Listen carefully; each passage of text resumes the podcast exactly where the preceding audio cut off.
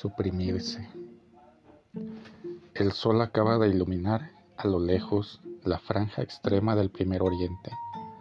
Una vez más, bajo el manto móvil de sus fuegos, la superficie viva de la tierra despierta, se estremece y reanuda su obra asombrosa. Pondré mi patena, Dios mío, la esperada cosecha de este nuevo esfuerzo. Verteré en mi copa la savia de todos los frutos que serán hoy suprimidos. Este escrito lavado de mística fue de Teilhard de Chardin, quien escribió en el desierto de China cuando no podía celebrar la Eucaristía. El sacerdote jesuita ofrecía al cosmos entero una especie de divinización de la realidad que no deja pasar por olvidados los frutos suprimidos. En el lavatorio de los pies, Jesús se suprimió a sí mismo por los demás. Es la entrega total, el vaciamiento de Cristo servidor, siervo de todos. En él Dios se inclinó para lavarlos, lavarnos los pies y en el Evangelio de hoy abrió para toda la historia un nuevo código de felicidad.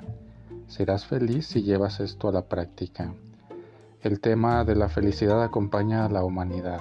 Escritores, filósofos, teólogos, poetas han estudiado detenidamente el concepto, su desarrollo e implicaciones. Para Jesús, la felicidad está muy cerca del suprimirse, de la experiencia del ser con los otros, escapando de la fácil prisión de la autosuficiencia. Suprimirse a sí mismo es una experiencia que mezcla alegría y sufrimiento, porque no es fácil servir no es fácil convivir y no es fácil lidiar con las tentaciones de la vida cotidiana.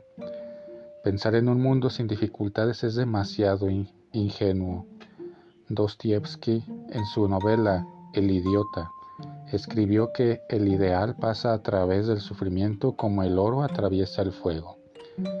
Y en Crimen y Castigo descifró que toda persona obtiene siempre su felicidad a través del sufrimiento no es un cumplido al sufrimiento, sino una capacidad de lidiar con esta condición que en un momento u otro nos toca a todos. Suprimirse por los demás es un camino diario. No se necesitan grandes eventos, sino lograr una vida diferente, una mirada diferente, una palabra diferente, un gesto diferente, una solidaridad más, un perdón más, un paso más y la felicidad se volverá algo posible.